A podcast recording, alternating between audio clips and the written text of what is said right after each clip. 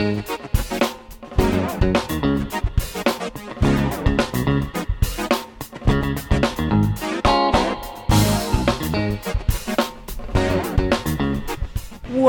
¿Qué tal? Sean bienvenidos a un nuevo episodio del podcast de San Pesqueira. Estoy feliz de tenerlos otra semana más para hablar de cine, de películas, de series. A veces hablamos de series también. Hoy tenemos una película amada por muchos. A lo mejor algunos no la han visto, pero esperemos convencerlos con lo que vamos a decir hoy acerca de ella para poder eh, transmitir este amor por esta película y para poder hablar de esta película, la cual en un momento más les voy a decir el título.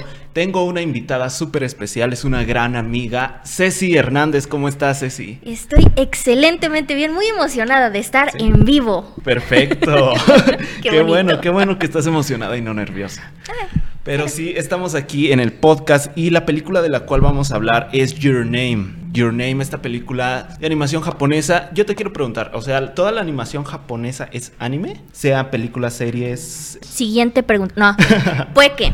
Este, hasta donde yo tengo entendido, sí. Ok. O sea, por el tipo de animación Ajá. eh, y que es japonesa, va anime. ¿Tú le dices anime o anime? Lo he escuchado de las dos, Sí, probablemente se me salga de las dos. Entonces, Yo también. mm, Yo le no. digo anime. Perfecto. Y es Your Name. Esta película se estrenó en 2016 en su país de origen. Aquí en México se estrenó hasta 2017 después de, de la distribución que tuvo por todo el, el mundo. Llegó aquí a México a 2017 y esta película está escrita y dirigida por Makoto Shinkai.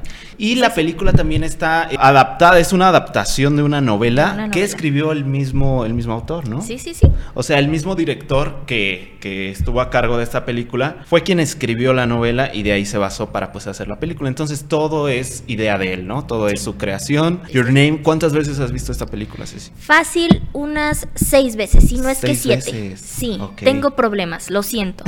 pero no me importa. Muy Porque bien. está muy bonita la película. Sí, sí, está, está muy buena. Y a ver, ¿nos quieres contar de qué se trata esta película? Antes de decirte de qué se trata, me Ajá. gustaría decirte por qué siento que resonó tan bien. Porque resulta Sí. que no nada más pegó muy bien en Japón, pegó muy bien con la audiencia occidental. Claro. Entonces, yo siento que es porque el centro de la historia es como un, un body swap, esta parte de cambiar de cuerpo con otra persona, sobre todo alguien del mismo, de, más bien del sexo diferente. Ajá. Y es algo que se ha visto mucho, mucho, mucho en Hollywood y en algún otro tipo de películas. Entonces, Exacto. yo siento que ese concepto fue lo que jaló un poquito más y ya después te va metiendo más cosas japonesas, más cosas orientales.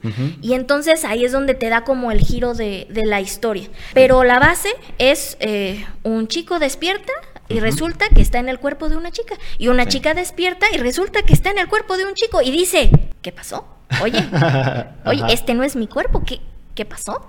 Sí. Y entonces eh, de ahí se van surgiendo, primero investigan, bueno, quién es quién, y ya después se va, se va surgiendo otra bonita, otras bonitas tramas que van más allá de explorar esta idea, sino eh, un poquito más de mm, lo que es el Japón rural contra lo que es el Japón urbano, el hilo rojo del destino, lo Ah, que es eh, rojo, ¿no? los primeros amores, las primeras Sí. responsabilidades, o sea, genera un montón de temas bien random, pero que funcionan muy bien a través de toda la película. Sí, de eso se trata y por eso, eso es importante. Claro que sí.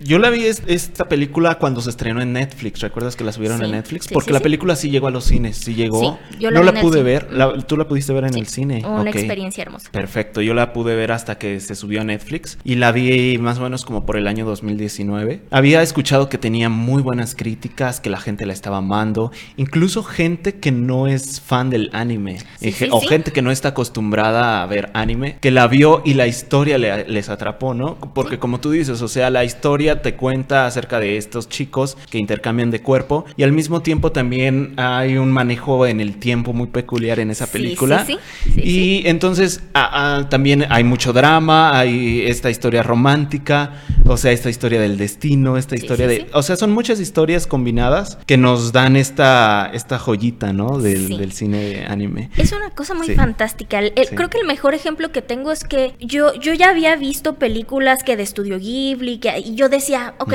va, son cosas muy extrañas que de repente me cuesta un poquito trabajo de digerir, pero uno se pone en la mente del japonés y dice, ok, va. Eh, también había visto películas que eran como más seguimiento a animes que ya había visto, o sea, series eh, como Full Metal Alchemist, como Death Note, como Sakura Card Captor. Pero esas son como capitulotes sobre las mismas series y decías, bueno, pero ya una historia como tal que te la cuenten en hora y media, dos horas, esta fue la primera que yo verdaderamente digería al punto de poder recomendarle a alguien más. Porque antes me decían, ay, tus películas raras, japonesas, raras. Pero esta la vio y le gustó mucho. Y entonces fue así como de, ah, ok, resuena, ¿por qué resuena? Y fue donde, donde saqué algunos puntos muy interesantes que ahorita te voy a compartir. Muy bien. ¿Tú por qué dirías o no sé si ya respondiste un parte de la pregunta de por qué te encanta tanto esta película. Me gusta mucho porque creo que tiene muchas capas. Dijese el Shrek. Está de muchas capas esta película porque la historia es muy sólida, de que no nada más se queda en esta cuestión de, ah, intercambiamos cuerpos y de alguna manera con magia regresamos y pues ya, felices para siempre. sino que tiene un, un, elemento incluso de, de desastre, un elemento que a los japoneses les gusta mucho explotar y que pues hay que tener en cuenta al momento de nosotros estar eh, viendo cualquier cosa que salga de Japón tiene mucho estos tintes de desastre, mucho estos tintes como demasiado dramáticos. Y para mí es importante que es un, eje central de, la película, que también tiene una historia de amor, que es una cosa muy bonita, muy preciosa, muy pues de adolescentes quizá, pero a la vez tiene una cuestión de fotografía, eso es animación, sí es animación, pero es fotografía también. Es fotografía, o sea, no sé si alguno de ustedes lo han visto, pero esta película muchas veces se ve en Facebook que es la imagen, o sea, el cuadro de la película al lado de una fotografía real y hay veces en que dices, ah, caray, ¿cuál de las dos es la real? Porque las dos son muy buenas y las dos se parecen mucho. Entonces, tiene ese nivel de animación que es maravilloso de ver, pero también tiene un nivel musical que, híjole, híjole, me puse a ver un video.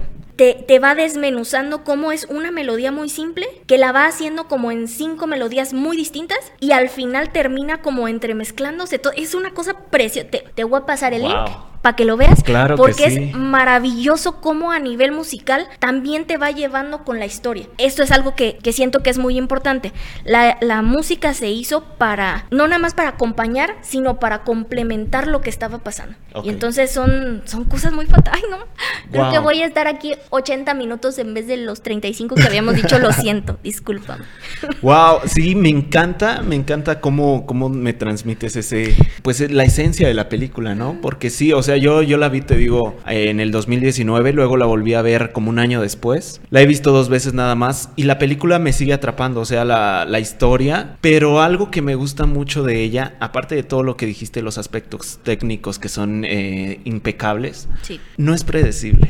No, es predecible. A pesar de que tiene tópicos que ya se han, como tú me habías dicho, ya se han manejado mucho en Hollywood y en otro tipo de cine, en los cuales ya hemos visto cómo dos personas se enamoran y luego a lo mejor cambian de cuerpo y dices, ah, como que ya más o menos sé por dónde va a ir. Incluso hay, hay personas que creen cuando ven esta, esta historia de que cambian de cuerpo, como que va a ser un poco más cómico, como que va a ser un poco más de comedia. y lo es.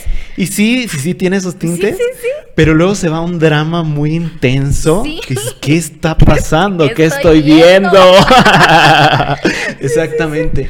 Y luego tocan este tema del, de como el meteorito, ¿no? Sí. Tocan el tema del meteorito y tocan el tema de que, bueno, en, alguna, en algún punto de la película vemos como realmente no están en el mismo tiempo los dos. No están en el mismo tiempo y eso está cabrón. Es, es fantástico. Resulta que ella es tres años mayor que él. Sí. Y que lo que ellos están viviendo en ese, en ese lapso de que están intercambiando sus cuerpos, porque al parecer lo que hace es que es intermitente, o sea, no es nada más de, ah, pues te aviento algo. No, o sea, hay veces en que regresan a su mismo cuerpo y dicen, ah, caray, ¿qué hiciste? ¿Por qué me hiciste una cita? Ay, ¿por qué este, interactuaste con mis amigos, con mi familia? Resulta que están viviendo en tiempos separados. Este, gente bonita, que está en casa. Yo sé que les estoy spoileando la película, pero véanla, va, a ser muy fantástico. Y entonces resulta que están viviendo en tiempos diferentes y cuando él se da cuenta y dice, voy a ir a buscarla porque resulta que ya me enamoré. Y entonces va, se emprende su búsqueda y resulta que, pues ese pueblo desapareció porque le cayó un meteorito y, ah, güey, ¿y ahora qué hago? Sí, eso está impresionante. O sea, ese giro sí me voló la cabeza totalmente. Porque te digo, no te lo esperas. Porque cuando ya ves el tópico que te están dando, dices, va a pasar esto. Ah, pues ya van a quedar juntos. Ah, pues esta chica vive acá y este chico vive acá. Se van a encontrar, se van a enamorar, todo bien. Porque incluso toca lo del tema del hilo rojo que dices, ¿no? Sí, sí, sí. Toca el tema incluso de, de los nombres. De los, de los nombres. nombres. que no se acuerdan. No se acuerdan. Ay, es que es una cosa tan fantástica. Ese concepto del hilo rojo a mí Sí. se me hace muy importante porque es algo que define mucho la cultura eh, oriental, porque creo que no nada más es japonesa, creo que es en, en general eh, China y de, de otros lugares, en el que la gente está destinada a estar junta. Y entonces eso Sí. se personifica o se simboliza con un hilo rojo que une los destinos de la gente y que de repente se enreda y se desenreda y bla, bla, bla, bla. Sí. está más cortito, más alto, más... bueno. Y entonces esto lo, lo reta un poco porque está haciendo a través del tiempo y a través de una catástrofe y a través de decir, ¿sabes qué? Incluso con esta cuestión del tiempo, yo puedo cambiarlo. O sea, híjole. Sí. Ay, no, es, es fantástico. O sea, a mí, a mí ese concepto se me hace muy padre. Otro concepto tradicional japonés que ponen es, es mucho de, de los rituales que hace esta chica. Exacto, los Ella rituales. hace unos rituales con su abuela y con su hermana que incluso le generan como burlas de los demás. O sea, no es una persona que sea socialmente aceptada y que eso también es un tema muy común en la, en la animación japonesa, que es gente que no es aceptada. Y esta chica en particular, porque ella está siguiendo esos pasos culturales de la abuela con la hermana, hace estos rituales que a una persona de, de Occidente pudieran parecerle un tanto raros, ¿no? Porque eso, eso no se los voy a spoilear. Pero cuando lo vean van a decir, ah, caray, qué cosa tan extraña, ¿por qué está haciendo eso? Y esa es la manera de introducirlo a una audiencia eh, occidental de una manera tan sutil, tan bonita, tan estética. Siento que funciona muy bien. Funciona súper bien. Entonces, ese concepto, ese otro, y el hecho de las primeras responsabilidades, a mí se me hace también muy interesante. Porque este chico está empezando a trabajar y cómo la chica, estando en el cuerpo del chico, le ayuda a ser más este soltado y más eh, extrovertido, sí, ¿no? extrovertido con su misma gente con la que está trabajando, con sus mismos amigos. Se hace padre. O sea, creo que, creo que van hilando muy bien la historia y pues sí, funciona. No sé, no sé. Sí, está, está muy muy bueno. rara, Ajá. pero funciona.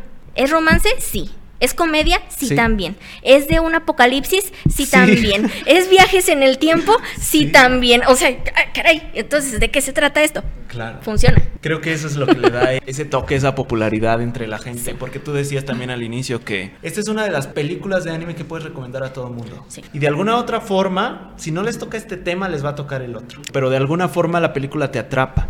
Sí. Y la verdad es que la primera vez que la vi sí me costó un poquito. Porque dije, a ver, a ver.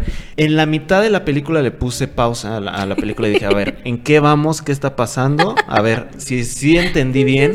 Que la estaba viendo con una amiga. Y le dije, ¿tú estás entendiendo? Es, a ver, ¿cómo, ¿cómo es que está pasando todo esto? Ajá. Sí, sí, sí. Entonces, sí es una película que tienes que, que ver, o sea, que no es como para ponerla de fondo o no, para no, no. estar palomeando. Es para estar analizando lo que está sucediendo y la verdad es que es una gran sorpresa la película, Sí. es una gran sorpresa y tiene, como tú dices, muchísimas cosas que toca. Pero de todas las cosas que toca, o sea, de todo lo que la película habla, ¿qué es lo que más se te queda a ti? ¿Qué es lo que tú dices? Esto es lo que más, o sea, el mensaje que yo más aprecio de Your Name. A mí me gusta mucho el hecho de ese contraste del Japón rural con el Japón ya más urbano. Porque Ok. ella vive en este Japón, Japón rural y dice, es que yo siempre he querido ir a un café. Y entonces, ¿qué es lo primero que hace cuando se da cuenta de que va, de que está en el cuerpo de este chico que vive en Tokio, si no me equivoco? Va a un café y se gasta una la nota. Y entonces al día siguiente el chavo le dice, oye, te gastaste una nota. Es que nunca había ido a un café y era mi misión de la Sí. vida, te lo juro, perdón. Una cosa que a mí se me hace muy fantástica es ese cambio de, de nivel socioeconómico, de las cosas que él tiene y las cosas que él tiene que hacer, sus, sus responsabilidades van más del lado del trabajo, más del lado de, eh, obviamente, estar bien en la escuela, pero pues ya le interesa tener una novia, ya, o sea, eso, eso es lo que él está haciendo en la misma edad en la que ella, su responsabilidad es su familia. Y sí es su escuela y todo, pero pues no está pensando en ninguna otra cosa, más que tal vez ir a Tokio, tal vez en algún punto, a, a ir a un café. O sea, e- Sí. esa es como su ilusión de la vida. Y ese contraste que no necesariamente siempre se ve, porque normalmente nos venden a Japón como un lugar muy citadino y que las luces, y, pero cuando también hay, hay esa diferencia entre los lugares como rurales. Entonces a mí eso, eso a mí se me hizo padre porque es algo que no siempre ves. O sea, no siempre, o nada más te enfocas de un lado o nada más te enfocas del otro, pero el que tengas esa diferencia, creo que es lo que más se me, se me pegó de, de, esa película. Es una cosa bien rara. Pude haber dicho, ay, el amor, es una cosa bien hermosa, pero no, no, aquí funcionan cosas raras. Yo he visto cómo las personas que han visto Your Name le dan su propia interpretación y incluso les deja un mensaje muy diferente. Es lo que muchos dicen de que una vez que la obra sale del autor, esa obra se convierte en mil formas, ¿no? En mil formas de, interpretar la película. Y son diferentes películas porque cada persona, como la ve, es su propia película, ¿no? Sin importar lo que el autor tenía como intención. O sea, he visto como gente dice, es que también habla de las relaciones a distancia. De cómo las relaciones a distancia este, funcionan y cómo tienen que, desarrollar su, relación a pesar de que no se están viendo, ¿no? Otras personas dicen, es que también tiene que ver con lo efímero que es la, vida y cómo las relaciones tarde o temprano se acaban, ¿no? O sea, sin importar que le juraste a tu amigo, siempre vamos a ser los mejores amigos del mundo. O sin importar cuánto le dijiste a tu, a tu novio o a tu novia, es que siempre te voy a amar, es que voy a estar contigo toda la vida. Y llega un punto en el que a lo mejor esas personas ya no están, a pesar de lo que se juraron, a pesar pesar de lo convencidos que estaban ambos, ¿cómo es que a lo mejor después del paso de los años ya ves a esa persona muy diferente o a lo mejor lo recuerdas con cariño, pero sabes que no duró, sabes que no fue algo permanente, ¿sabes? O sabes que lleva tres años muerta. híjole, qué fuerte. Ay, no. Está fuerte. Está ¿eh? fuerte. Está intenso. Está así. Yo, yo sí recuerdo, a ver, o sea, la primera vez que lo dije, ¿cómo? ¿Qué? ¿Qué? Eh, no, no. O sea, en, mi cabeza yo decía, ah, bueno, ya sé más o menos para dónde va y sácatelas. Que no, que no, así no era y como él, que sí, que sí hay un, un, elemento obviamente fantástico, un elemento mágico, él se comunica con ella y le dice, oye, ¿qué crees que esto va a pasar? Híjole, yo creo que si pudieses este, hacer el esfuerzo, ¿verdad? De, pues de evacuar a la gente, para que no se muera y para que no te mueras tú, estaría bien padre. Así de, ah, caray, bueno, ¿cómo ella le cree? Y entonces empieza a hacer todo un, un relajo con sus amigos y se echa encima al papá que es el alcalde. Una cosa impresionante que de repente dices, sí está ese elemento mágico, pero tampoco se clavan mucho en él, porque los elementos más reales, como el hecho de convencer a todo mundo de que vaya a cierto lugar donde no les va a caer un meteorito, sin decirles les va a caer un meteorito para que no creyeran que estén locos, se me hace que está padre que le den más peso a eso que al elemento mágico de, ah, por magia pude hacerle saber, no, como que no lo necesitas saber para disfrutar la historia y eso me gusta, porque de repente se clavan mucho en, ay, es que era una maldición gitana y era una cosa este, muy extraña que hizo que ustedes cambiaran de grupo. La verdad a mí no me interesa, dime qué es magia, o sea, no me expliques cómo funciona, yo, yo quiero así. Para seguir hablando de esta película, Anime Your Name, ahora dije anime. Sí, ya, ya, no, no, vamos a ponernos puristas, porque la verdad yo no te sabría decir cuál es el que está es más, coméntenos ahí si se dice anime o se dice anime. Sí, claro que sí. Y a ver quién gana. A ver quién gana y así lo vamos a decir para toda la vida, ¿no? O no. Fue al caso. A ver, esta película tiene muchísimas cosas buenas. Ya dijimos las cosas técnicas, ya dijimos todos los temas que toca, los mensajes, los giros, o sea, no es una película predecible, pero también tiene, o sea, muy buena escritura de personajes y tiene también muy buena construcción de escenas, etcétera, etcétera, pero más enfocado en los personajes, ¿cuál dirías tú que es tu personaje? No sé si preguntarte con el cual más te identificas, pero sí tu favorito.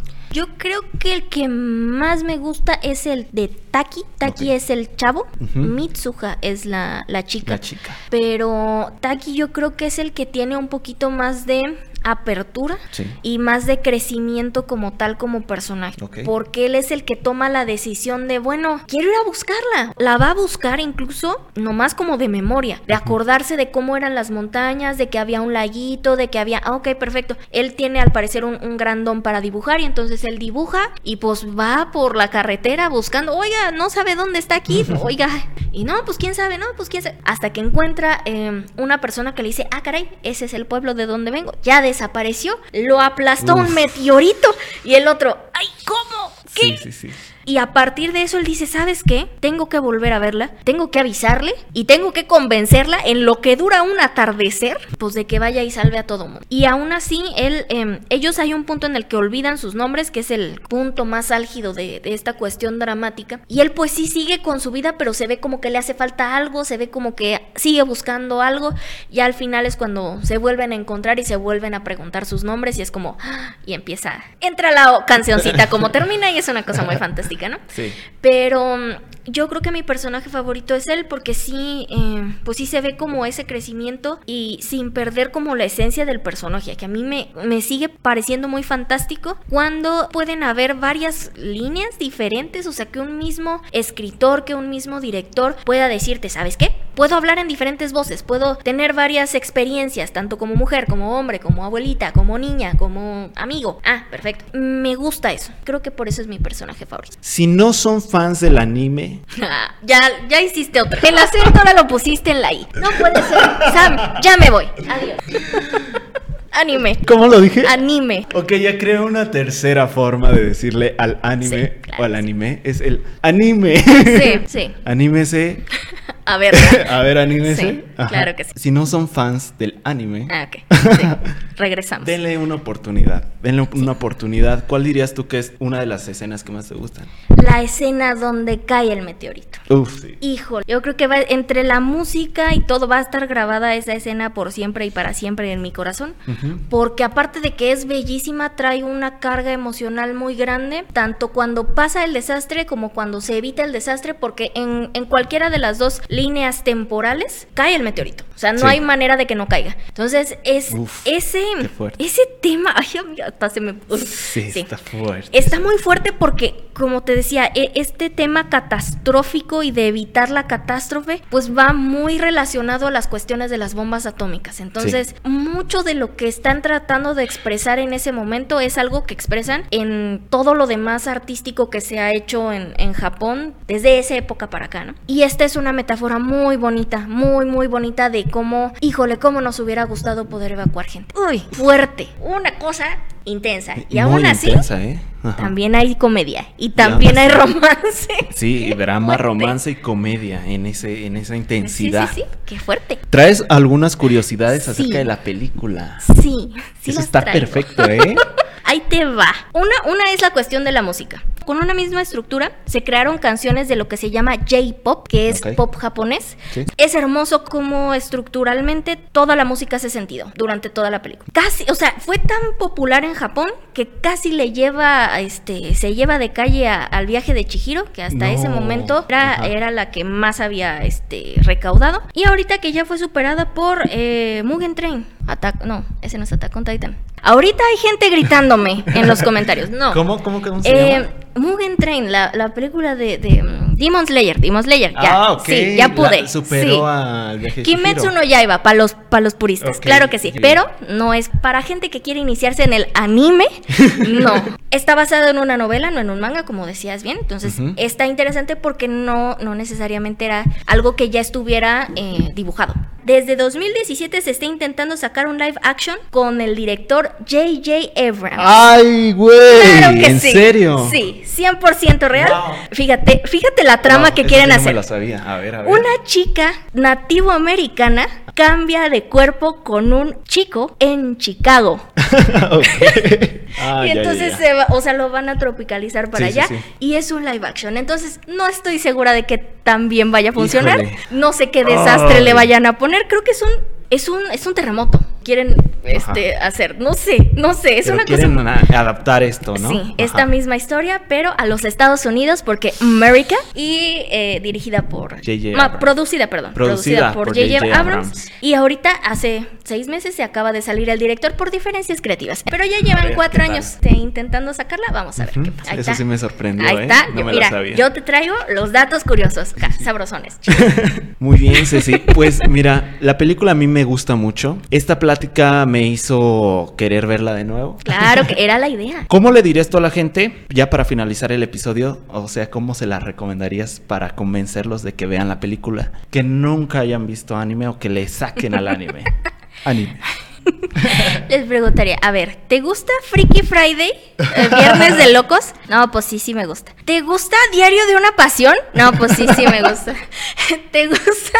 Estoy pensando en una de algún desastre natural. ¿Te gusta 2012? Eh, sí, también me gusta. Mira, tengo una película que junta todo eso y más. Ve a verla. No te vas a arrepentir. No, yo creo que es, algo que puedes ver con tus papás y está padre, que puedes ver con tus amigos y está padre, con tu pareja y está padre, con tu hermanito y está padre. Incluso em, como para abrir conversaciones de temas que no son muy habituales claro, sí es cierto. E, eso, eso a mí siempre me ha gustado mucho del cine en general, de que me pueda dar pie a que yo pueda conversar de temas que no, no nacen normalmente de, pues, de una conversación. una conversación normal. ¿Qué harías si estuvieras en el cuerpo de otra persona? Si te enteraras de un evento catastrófico que puedes evitar, ¿qué harías? ¿Qué harías? ¿Cómo lo harías? Ah, exacto, o sea, ¿qué, qué piensas de, de, masticar arroz? Este... que, o sea, ese preguntas muy extrañas que a veces no salen. Es una cosa fantástica. Eh, sí, yo creo que sería, mm, ¿sabes qué? Vamos a ver algo y después vamos a platicar. Eh, ¿Qué te pareció? yo creo que sería la mejor manera en la que la podría recomendar porque eh, si son fans de, la buena fotografía, de la buena animación, van. Si son fans de la buena música, de la música que te va llevando de la manita con la misma historia y que a veces en que ni siquiera te das cuenta, porque para mí era como un todo. Yo pensaba que decía, sí, sí, la, la música está muy buena, pero una vez que vi este video y que entendí por qué de manera estructural está completamente ligada a la historia, dije, wow, está muy bien pensada. O sea, no nada más es algo que le aventaron dinero y ahora, pues no, es algo que verdaderamente se pensó, se trabajó en todos los aspectos en los que se pudo haber trabajado, se hizo lo mejor posible y ahí está un buen resultado. Un resultado que también fue taquillero, porque hay veces en que ese tipo de esfuerzos pues se pierden. Sí, a pesar de que sea bueno, ¿no? Se, sí, se, pierden contra los Spider-Mans del mundo. Qué fuerte, no, qué, gacho. Y esta no se perdió. Entonces me, da mucho gusto. Ahorita no sé en qué plataforma está. Está en HBO. Está en HBO, Max. HBO Max. Pueden ahí verla. Y dura un poquito menos de dos horas, entonces y se va muy rápido y, toda la película te la pasas picado y no esperas lo que viene en serio. Entonces, bueno, lo si escuchaste esto, tal vez ya esperes lo que viene. Me Ay, caray. películas que a pesar de que la spoileas, la puedes disfrutar por lo buena que es. Sí, también. Oye, pero Bruce Willis estuvo muerto todo ese tiempo. ay, Dios, ay, no. Si no han visto Sexto Sentido, una disculpa. Ay, perdón. Pero creo que es una buena forma para cerrar el episodio. y pues te agradezco que estés aquí, agradezco que hayas aceptado la invitación para hablar de esta película que te gusta tanto. Sí, sí, sí. Tengo otras 50 de esas, sí, De hecho, lo que te iba a decir, o sea, puedo, este, podemos estar aquí una vez más, claro dos veces más o 50 veces más. Sí, sí, sí. Para hablar de tus películas favoritas. Excelente. Y con mucho gusto, con mucho gusto. A mí me encanta el cine, a ti te fascina el cine también. Me fascina el cine. Y te agradezco por estar aquí. A los que nos escuchan, si les gustaría participar en algún episodio, eh, mándenme un mensaje vía Instagram. Yo estoy como San Pesqueira-bajo. Y también si les gustaría que habláramos de alguna película, podemos hacerlo, podemos conseguir el invitado que le guste esa película. Incluso podemos que tú vengas y nos hables de esa película también. Les agradezco por habernos escuchado. Sé si alguna red social que quieras dar. Ah, arroba Achela12 en básicamente cualquier lugar, pero sí ok, arroba achela12 si quieren seguir a Ceci Hernández. Muchas gracias una vez más por estar aquí. Ay, de nada. Me gustó mucho el episodio, muy informativo, muy informativo y muchas gracias por esos datos curiosos. También, sí, muchos giros. Anímese, anímese a ver el, próximo episodio. Anímese a ver anime. sí. perfecto cierre, perfecto cierre de este episodio. Nos vemos en la próxima. Bye. Bye. Qué fantástico.